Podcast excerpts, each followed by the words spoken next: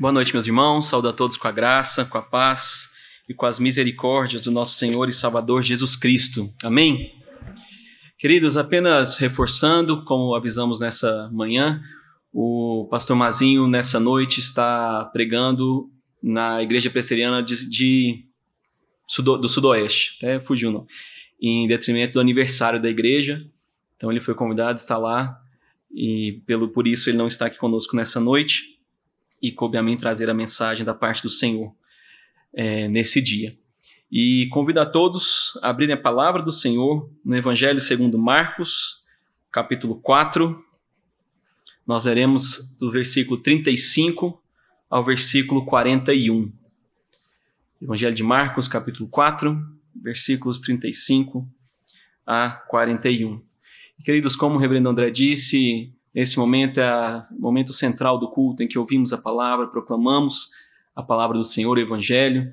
Então, que tenhamos um tempo atentos a isso, que nada de fora venha a chamar nossa atenção, mas que o nosso foco, a nossa prioridade nessa noite, neste momento, seja, em todos os momentos da nossa vida, na verdade, seja prioridade do nosso Senhor Deus. E assim diz a palavra do Senhor no Evangelho de Marcos, capítulo 4, a partir do versículo 35. Naquele dia, sendo já tarde, disse-lhes Jesus: Passemos para outra margem. E eles, despedindo a multidão, o levaram assim como estava, no barco, e outros barcos o seguiam. Ora, levantou-se grande temporal de vento, e as ondas se arremessavam contra o barco, de modo que o mesmo já estava a encher-se de água. E Jesus estava na popa, dormindo sobre o travesseiro. Eles o despertaram e lhes disseram: Mestre, não te importas que pereçamos? E ele, despertando, repreendeu o vento e disse ao mar: Acalma-te, emudece. O vento se aquietou e fez-se grande bonança. Então lhes disse: Por que sois assim tímidos? Como é que não tendes fé? E eles, possuídos de grande temor, diziam uns aos outros: Quem é este que até o vento e o mar lhe obedecem? Vamos orar mais uma vez? Santo Deus, nós te exaltamos e pedimos que nesse momento fale conosco, fale a respeito deste que o vento e o mar obedecem, a respeito deste que é o motivo pelo qual existimos. Que saiamos daqui certos de quem é este homem, quem é este Cristo, e que busquemos sempre a nossa obediência a Ele, Pai. Fale conosco, nos ensine, nos exorte, é o que nós te oramos e desde já te agradecemos em nome e por amor de Jesus. Amém. Meus queridos, é... quantas vezes algo que nós já fazemos com tanta rotina, com tanto costume, nós estamos acostumados e fazemos isso da forma que já conhecemos, não precisamos muitas vezes nem pensar mais para poder fazer algumas coisas, seja em casa, seja no trabalho, mas de forma inesperada somos pegos de surpresa. De forma inesperada, algo talvez ruim, talvez até bom, venha acontecer e atrapalhe essa rotina, atrapalhe esse costume que nós temos. Quantas vezes essas rotinas diárias que temos são atrapalhadas, são quebradas, e por preocupação, por medo, por ansiedade, muitas vezes a nossa, a nossa estrutura, nosso chão se abala e tememos pelo que virá. Hoje nós falaremos um pouco sobre isso. Falaremos sobre algo que, mesmo sendo do nosso cotidiano, mesmo sendo algo que estamos acostumados a fazer, na mudança, muitas vezes drástica, nós precisamos nos achegar àquele que tem o controle em suas mãos. E no primeiro ponto que nós veremos, nós veremos a partir do versículo 35 ao 38, nós veremos que na nossa rotina diária, algo extraordinário sempre acontecerá. E até o versículo 4, meus irmãos, 34, que nós temos visto desse capítulo, se os irmãos têm acompanhado a, a sequência que tenho trazido aos irmãos de mensagens, nós falamos a respeito das parábolas de Jesus. As parábolas que são chamadas também de parábolas do reino, em que Jesus se assenta, está ali e ensina a uma multidão que está sentada, ouvindo aquele que veio com toda a autoridade para ensinar. Então, até o versículo 34, nós vemos um conjunto dessas parábolas do reino, um conjunto de parábolas que o Senhor Jesus conta a essa multidão, e após um dia inteiro ensinando, como nós vemos no versículo 35, dizendo, sendo já tarde, ou seja, após esse ensino, após todas essas, essas falas, esses ensinos de Jesus à multidão, é, em que ele mostra a sua autoridade pelo conhecimento da palavra, sua autoridade falando que o reino viria, Jesus segue o seu dia, e agora, já nesse final de dia, ele entra no barco e sai de Carfanaum, é onde ele estava, e segue para o lado oriental, para a terra dos Gerazeus. E seguindo a partir do capítulo 5, que nós veremos futuramente, nós veremos milagres que serão realizados por Jesus. Mas, queridos, o principal, e eu gosto do, de, do Evangelho de Marcos nesse sentido, pelo fato de ele trazer coisas bem concisas, bem simples, mas bem práticas e rápidas de Jesus, mostrando o seu poder e a sua autoridade.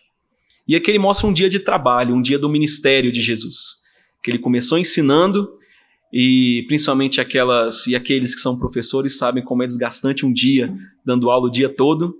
Ainda assim Jesus se levanta e sai ainda no seu ministério, atravessando o mar da Galileia para continuar aquilo pelo qual ele estava ali para fazer. Mas nisso, Marcos mostrando essa aproximação desses acontecimentos no mesmo dia, das parábolas sendo ensinadas no, come, no, no, começo do capítulo 4 todo, e agora, futuramente, que nós veremos a partir do capítulo 5, quatro milagres que Jesus irá realizar.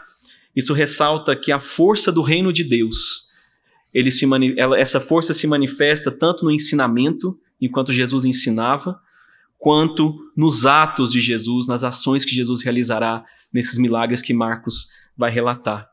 Só que esse milagre, tirando esses quatro, tem o primeiro que começa com essa própria viagem que nós lemos, esse trajeto em que cruzaram o mar da Galileia.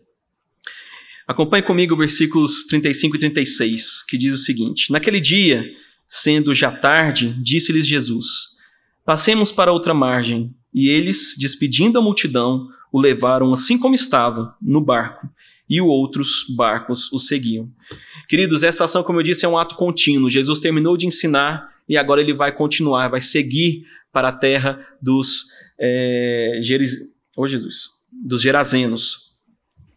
E do jeito que estavam, como a própria palavra diz, ele, despedindo a multidão, o levaram assim como estava.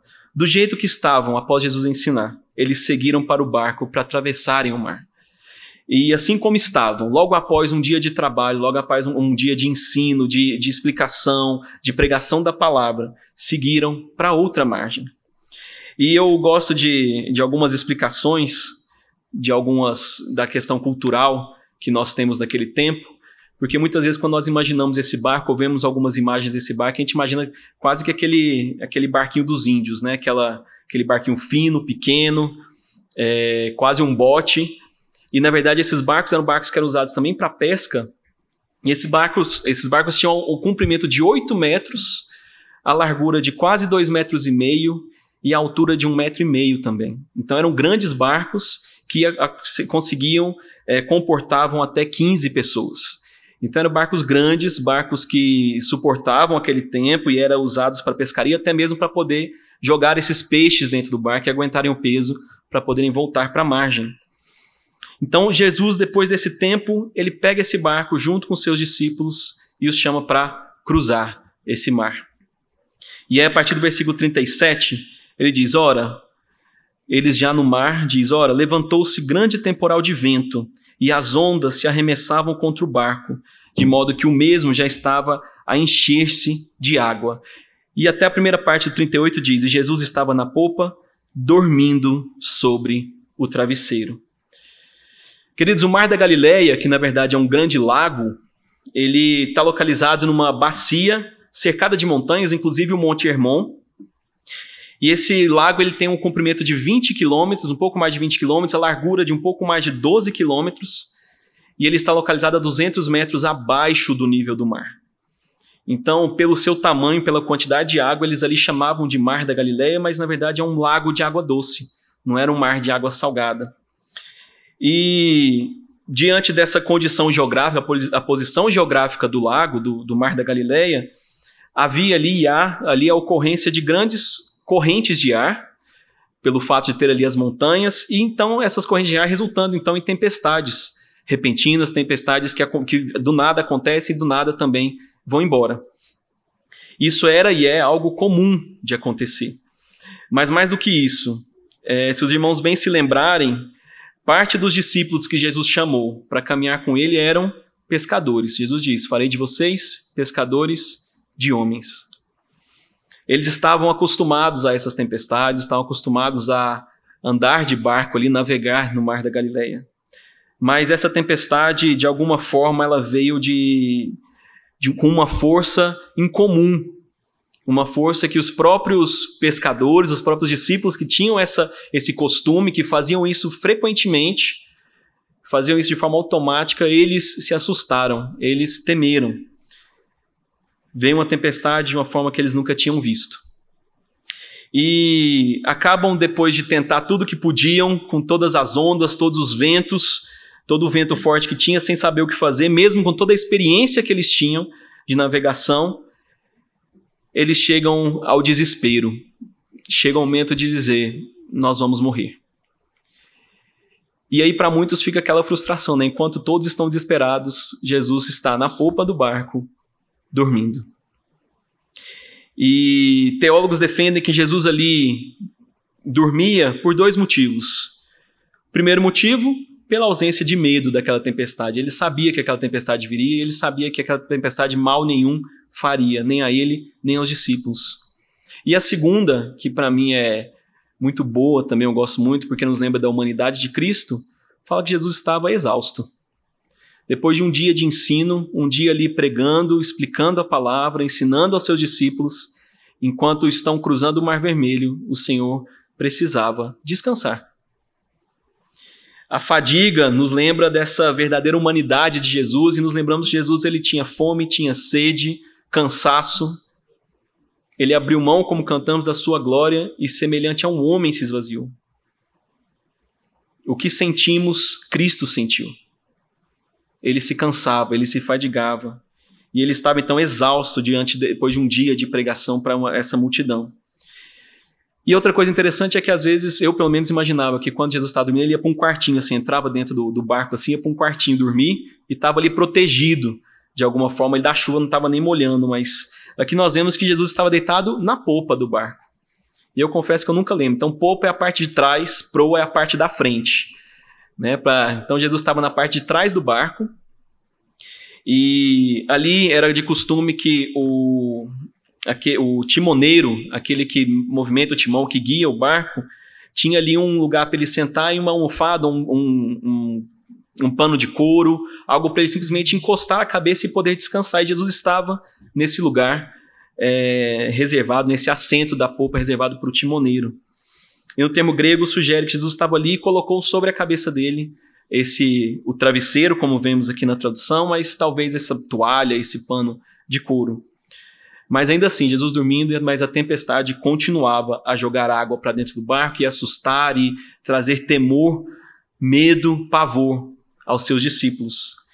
E nesse desespero, os discípulos fizeram a melhor coisa que eles poderiam ter feito: se voltaram para Jesus. No medo, no desespero, eles se voltaram para Cristo Jesus.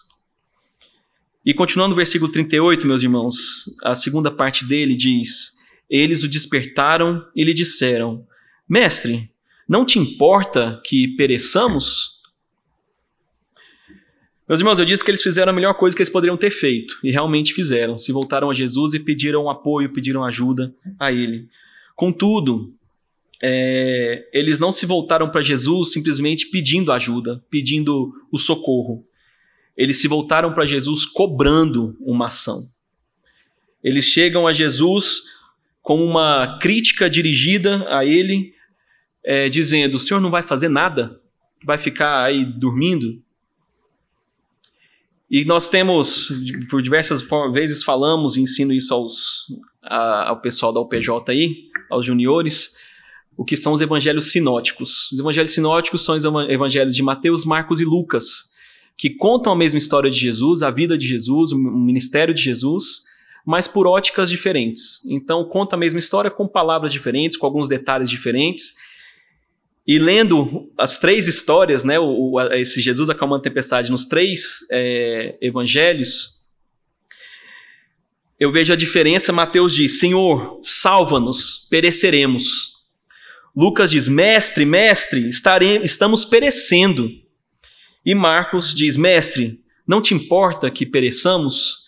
E vendo isso, eu confesso, meus irmãos, que eu imagino todos os discípulos correndo em volta de Jesus, cada um gritando um negócio diferente, no desespero, pedindo apoio, auxílio, cada um gritando uma coisa, esperando uma ação de Jesus, mas em ambas, em todos os questionamentos, as perguntas, as frases que soltam ali, são frases de críticas a Jesus, dizendo: o senhor não vai fazer nada.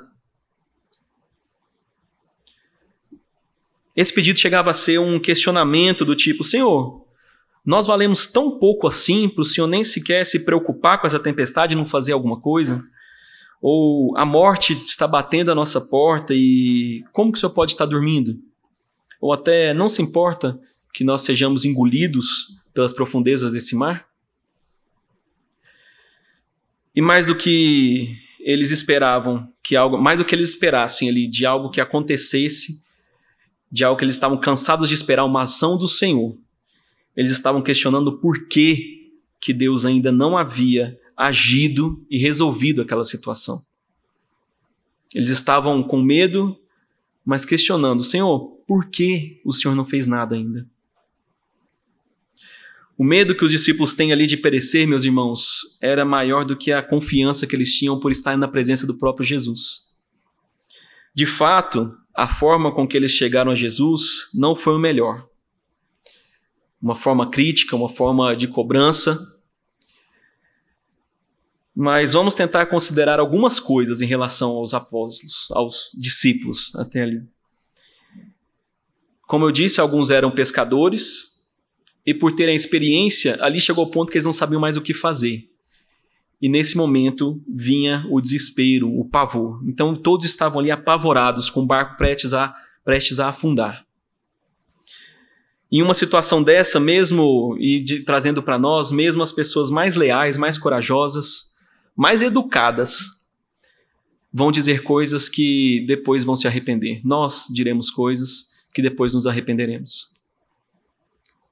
E a segunda é que, apesar dessa amargura, apesar desse desse tom de crítica com que eles chegam a Jesus, essa amargura não está totalmente separada da confiança que eles tinham em Jesus.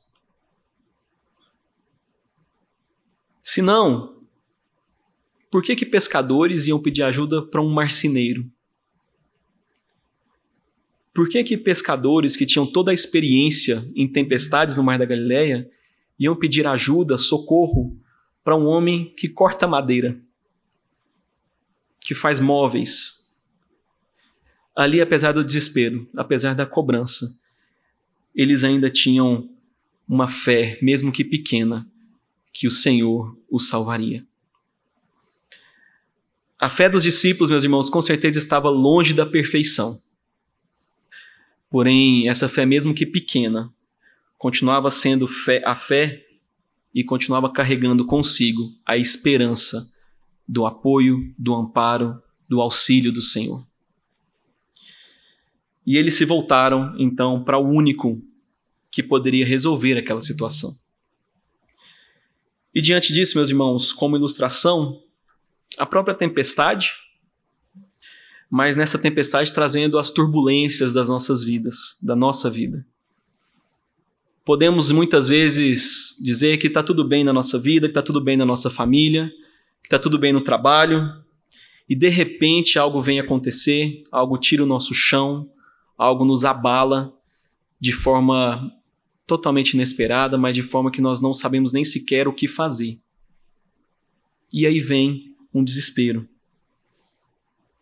Quando nos deparamos com algum familiar que está com uma grande enfermidade, e temos orado aqui na igreja por irmãos que têm passado pelo tratamento de câncer, que são pegos de surpresa e nessa hora perdem o chão. descobre uma enfermidade, descobre um problema, descobre uma situação de um familiar, e nessa hora parece que abre um buraco e a gente não consegue nem sequer escalar. Não sabemos para onde ir. Nós, nessas situações, nos voltamos ao Senhor da mesma forma que os discípulos. Senhor, por que eu? Por que comigo? Por que com a minha família? Ou aonde eu errei? O que que eu fiz para merecer isso? Ou o que que eu fiz para que isso acontecesse à minha família? Nos voltamos ao Senhor, irmãos, cobrando uma ação. Primeiro uma resposta, mas cobrando uma ação do Senhor. Cobrando uma solução desse problema. E quantas vezes então nos voltamos ao Senhor não pedindo auxílio, mas cobrando pelo fato de ele não ter feito nada, pelo menos não aos nossos olhos. Ali de forma impetuosa, o temor dos discípulos ilustram, ilustra claramente o comportamento humano, o nosso comportamento diante das várias situações de adversidades que nós temos na vida. Temos a tendência de perguntar por quê? De questionar por quê? Por que não saiu da forma que eu planejei? Por que não saiu da forma que eu gostaria que fosse? E cobramos isso de Deus. Ou muitas vezes, meus irmãos, instigamos a Deus como se ele fosse o nosso segurança pessoal, o nosso Deus próprio, que deve responder somente a mim, a minha vontade dizendo: o senhor não está vendo o que está acontecendo comigo? E com esses questionamentos, meus queridos, como que nós podemos ver algumas aplicações na nossa vida? A primeira, que nós precisamos nos lembrar que apesar das circunstâncias, apesar das dificuldades, apesar das tribulações, temos a tranquilidade, temos a segurança de que Jesus está ao nosso lado. A nós pode dar uma indignação achando que ele está dormindo, que Deus está dormindo e não está vendo. Mas nós, às vezes, nos esquecemos, muitas vezes, nos esquecemos que ele é soberano e nada foge do seu propósito. É compreensível, meus irmãos, que nós sintamos medo, sintamos insegurança, e é aceitável que sintamos medo e insegurança. Somos humanos, tememos. Muitas vezes, no momento mais escuro, nós pensamos que Deus não está olhando para nós ou olhando por nós, que Ele não está agindo a nosso favor. Muitas vezes, para nós, o silêncio de Deus é um grito que não escutamos para que nos, para nos atentarmos ao que realmente é importante.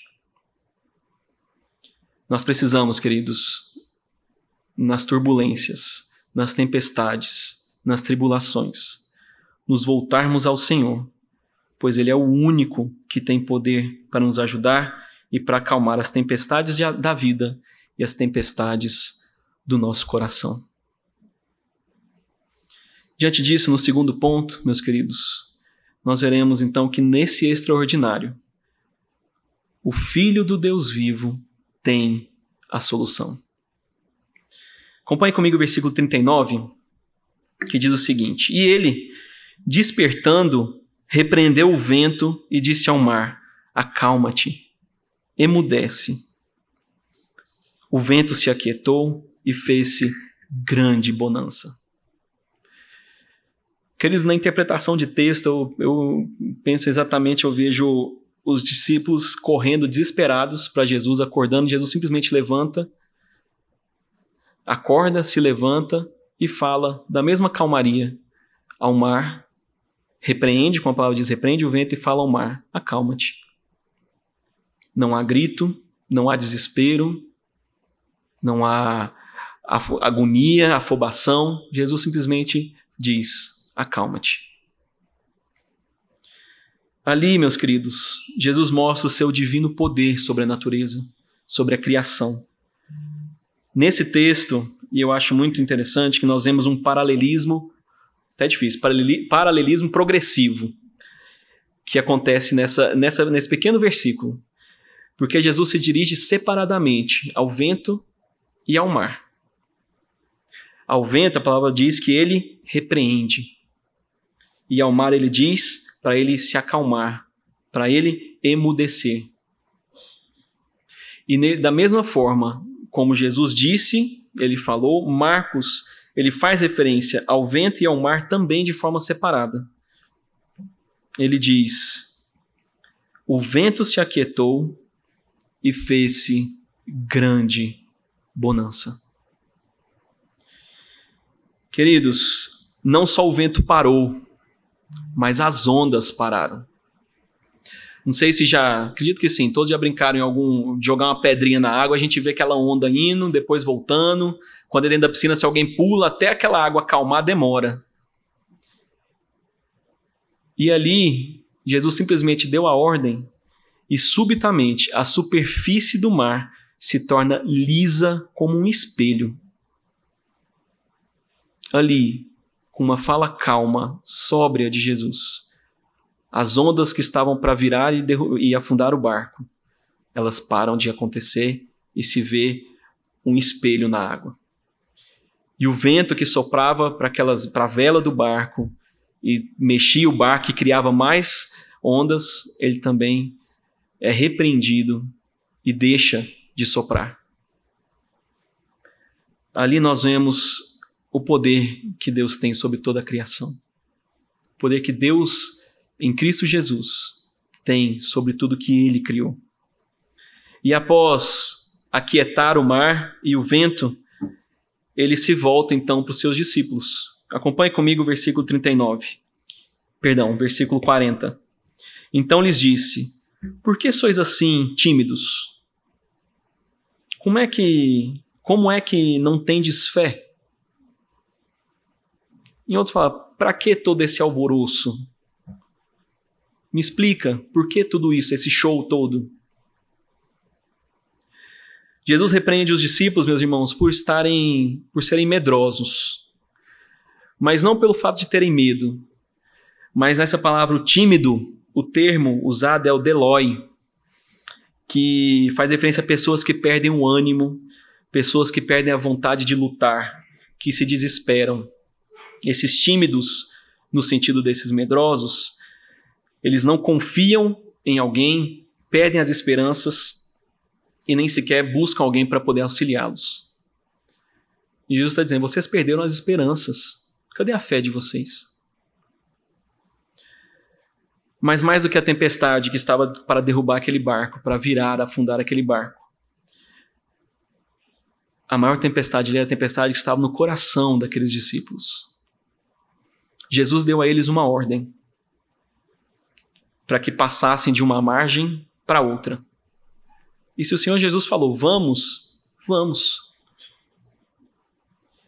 Mas no meio dessa viagem veio uma tempestade, e apesar da, de ter a certeza de que Jesus falou, iremos cruzar essa margem, esse mar, vamos chegar a outra margem, a tempestade ali, o medo, o desespero, ali o pavor, os fizeram esquecer da palavra do Senhor, a promessa do Senhor.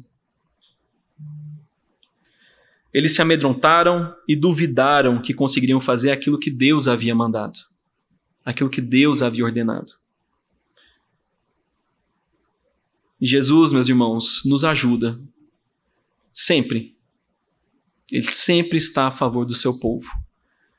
Mas Jesus não ajuda ou ele questiona, exorta aqueles filhos que são vistos como nesse medo, covardes, que fogem do seu papel e da sua responsabilidade que lhe é dada por Deus.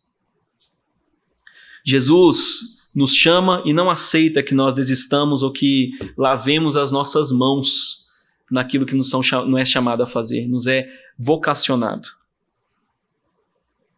Quando lavamos a nossa mão, as nossas mãos diante de uma dificuldade, desistimos, não vemos mais saída, perdemos a esperança, a confiança no Senhor, e isso não se agrada a Jesus.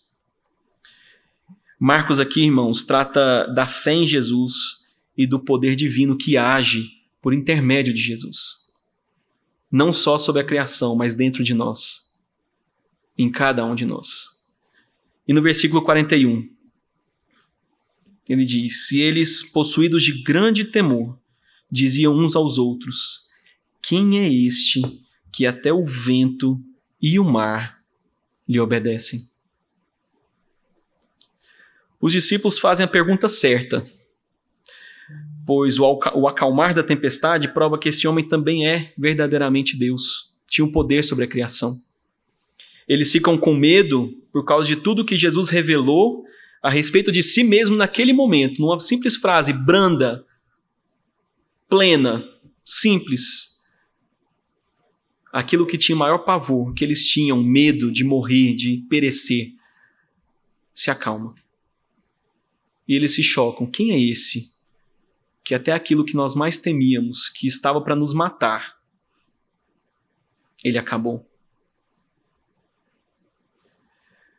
Eles ficaram com medo desse, desse poder de Jesus, que foi revelado, mas provavelmente eles ficaram mais com medo pelo fato da manifestação do seu poder, mas pelo fato de eles verem que ali realmente era o Deus vivo. Aqui diz: e eles possuídos de grande temor. Eles estavam com medo, literalmente, de Jesus ali. Mas não um medo agora sem esperança, de desespero. Mas esse temor indica uma combinação entre medo e reverência. Ali eles viram o Deus vivo, o Filho de Deus, acalmando a tempestade e ali eles temeram o temor que devemos ter ao Senhor. Diante de tanto poder, eles temeram ao Senhor. E essa é a grande e angustiante pergunta da humanidade que eles fazem: quem é este que até o vento e o mar ele acalma? Quem é este? Essa é a pergunta que todos nós fazemos, fizemos ou fazemos em algum momento da nossa vida. Quem é Jesus?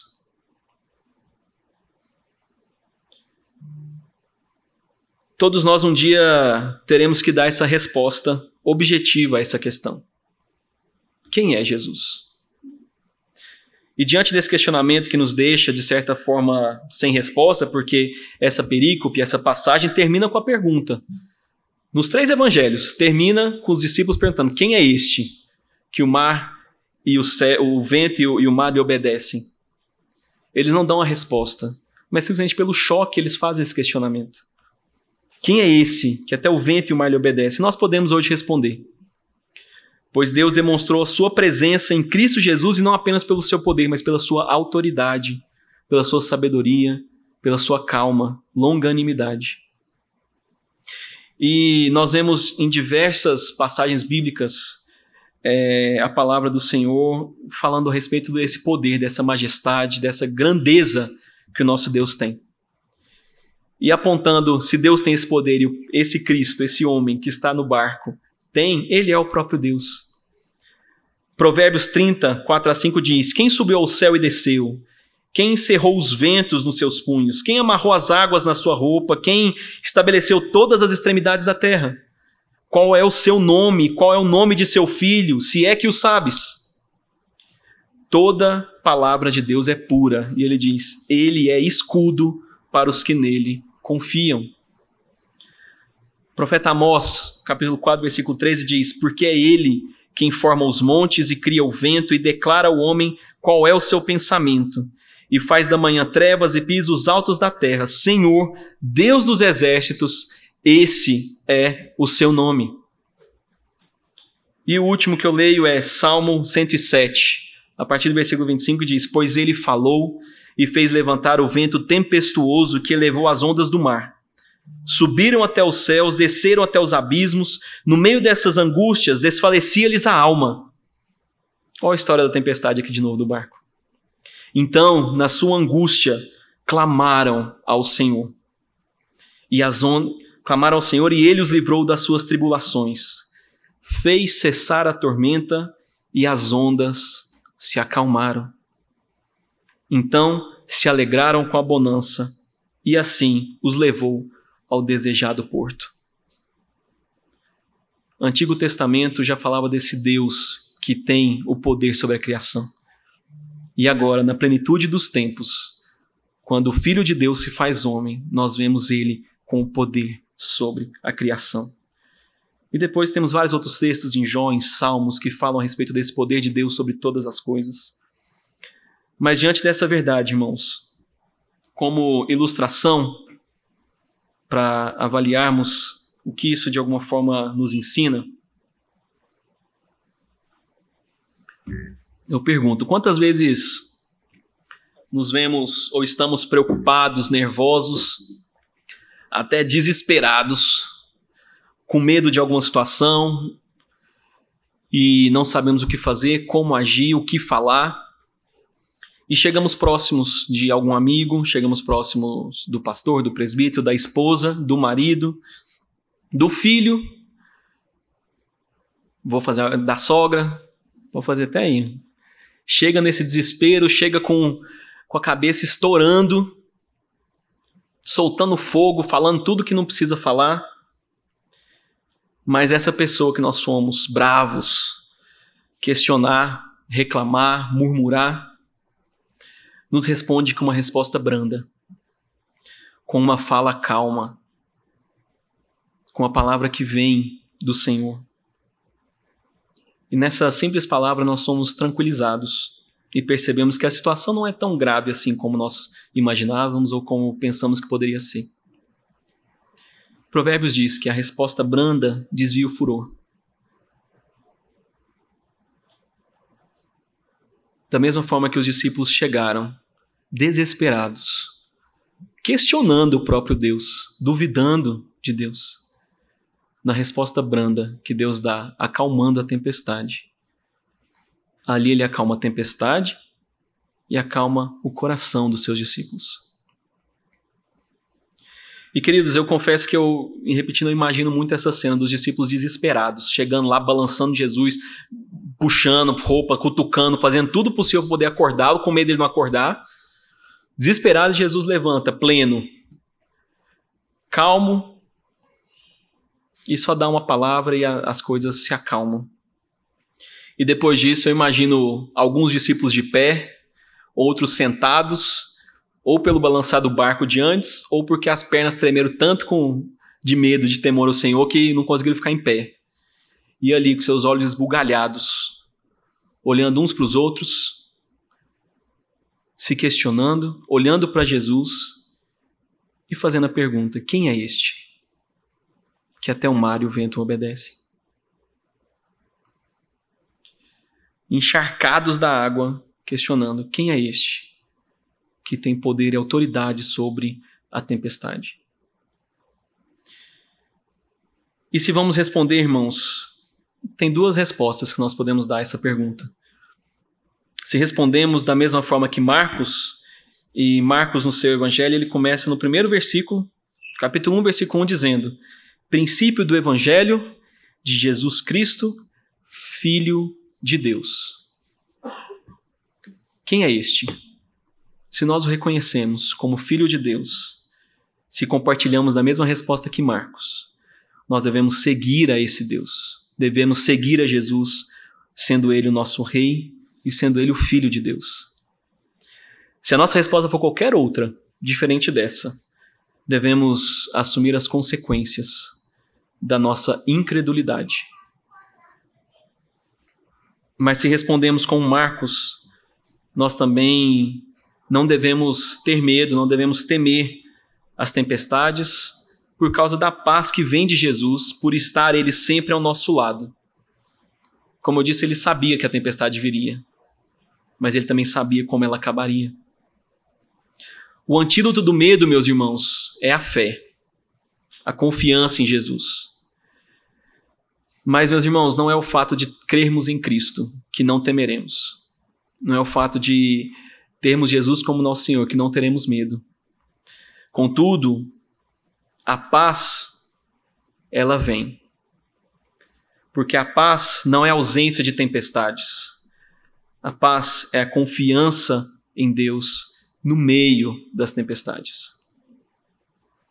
Jesus está nos ensinando através dessa passagem que as experiências da vida que nós passamos, que nós sofremos, acontecem com um propósito. Elas devem ser usadas de modo proveitoso para o aprofundamento da nossa santificação. Se estamos passando por um tempo tempestuoso, pela dificuldade, o Senhor tem algo a trabalhar em nosso coração. O Senhor tem algo a nos ensinar. E meus queridos, como eu disse, quando no desespero chegamos a alguém pedindo amparo, talvez você que passa por uma tribulação hoje vai ser a pessoa que trará uma palavra branda, alguém que vai estar passando pelo mesmo sofrimento. Mas na confiança que teve em Cristo, você tem a resposta branda para acalmar a tempestade no coração daquele que chega a você. Para você dar a resposta daquele que tem o poder para acalmar as tempestades. E como falamos, indo para nossa conclusão, nesse mês nós comemoramos a Reforma Protestante. No dia de amanhã, dia 31, não comemoramos o Dia das Bruxas, comemoramos o Dia da Reforma. E vemos diversas publicações, diversas postagens a respeito então dos cinco solas, que são somente. Hoje, inclusive, o PJ viu isso aí, hein? Se não vou perguntar, não, para não constranger. Mas somente as Escrituras, somente Cristo, somente a fé, somente a graça e glória somente a Deus. E nisso, meus irmãos, hoje nós vemos a respeito desses solos Cristos. Somente Cristo pode acalmar a tempestade do nosso coração. Somente Cristo tem o poder e autoridade para acalmar a tempestade ao nosso redor e a tempestade dentro de nós. A tempestade que lemos nessa noite tinha o propósito de ensinar aos discípulos e nos lembrar que aquele Jesus que ensinava as verdades a respeito do reino é o Jesus que tem o poder para agir na minha vida, na sua vida, para nos livrar dos grandes perigos da existência. Jesus mostra a sua autoridade no ensino e na ação. E nós devemos agir da mesma forma, aprendendo, buscando aprender a palavra do Senhor e vivendo a palavra do Senhor. E por quê? Por que somente Cristo? Da mesma forma que Marcos coloca que ele é o Filho de Deus no início do seu Evangelho, da mesma forma que João reconhece que Cristo é o Verbo que estava com Deus e era Deus, e ele estava desde a fundação do mundo e sempre existiu, da mesma forma que quando Pedro é questionado pelo próprio Jesus, perguntando: Quem dizes que eu sou? Pedro responde: Tu és o Cristo, filho do Deus vivo. Por que somente Cristo? Porque só Ele é filho do Deus vivo. E eu encerro, meus irmãos, mais uma vez respondendo ao questionamento que os discípulos fizeram. Quem é este? Este é aquele que foi prometido desde o Éden, que seria o descendente da mulher que pisaria na cabeça da serpente. Este é aquele que curou enfermos, que ressuscitou mortos e que expulsou demônios. Este é aquele que nos livrou do pecado morrendo em nosso lugar. Este é aquele que tomou para si a nossa culpa, o nosso pecado, para que pudéssemos nos achegar ao Senhor. Este é o único caminho, a verdade e a vida. Este é quem tem o governo de todas as coisas nas suas mãos. Este é Jesus Cristo, filho de Davi, filho de Deus, o Rei soberano, nosso Senhor e Salvador. Este é quem está à direita do Pai, intercedendo por cada um de nós. Este é quem irá voltar para nos buscar para vivermos eternamente na Sua presença e na Sua glória. Quem é este? Este é Cristo Jesus, o único que tem o poder para acalmar as tempestades da nossa alma. Vamos orar? Santo Deus, nós te exaltamos, Pai. Te agradecemos, te bendizemos, pois o Senhor é o nosso Deus, o Senhor é o nosso Pai, e o Senhor, Pai, nos chamou na tua santa vocação para vivermos para a glória do Senhor. Deus, passamos por muitas dificuldades, passamos por tormentas, por turbulência, por tempestades em nossa vida, mas, Senhor, nos ajude a sempre nos lembrarmos que o Senhor está conosco, que nós temos o Senhor como nosso Deus, o Senhor como aquele que tem o poder e autoridade sobre todas as coisas, que nada foge ao teu propósito, Deus. Acalma o nosso coração. apesar das dificuldades, nos dê a paz de saber que o Senhor está no controle de todas as coisas. No controle do governo da nossa vida, no governo do nosso país, no controle do nosso trabalho, da nossa família, dos filhos, dos pais. Nada foge do teu propósito, não há um fio de cabelo que não caia sem a tua permissão, Deus. E nós pedimos, Pai, que nos ajude, para que no tempo, no, nos períodos tempestuosos, não nos cheguemos exigindo, cobrando, duvidando, mas que o teu Santo Espírito nos traga a paz que excede todo e qualquer entendimento, para que nos voltemos ao Senhor reconhecendo que o Senhor é o nosso Deus e em Ti temos a paz, em Ti temos a resposta, em Ti temos a bonança. Acalme nosso coração, Deus. Nos lembre que somente Cristo tem esse poder. Somente Cristo tem essa autoridade. E por Cristo nós vivemos. Para Cristo nós vivemos. E Cristo nós pregamos.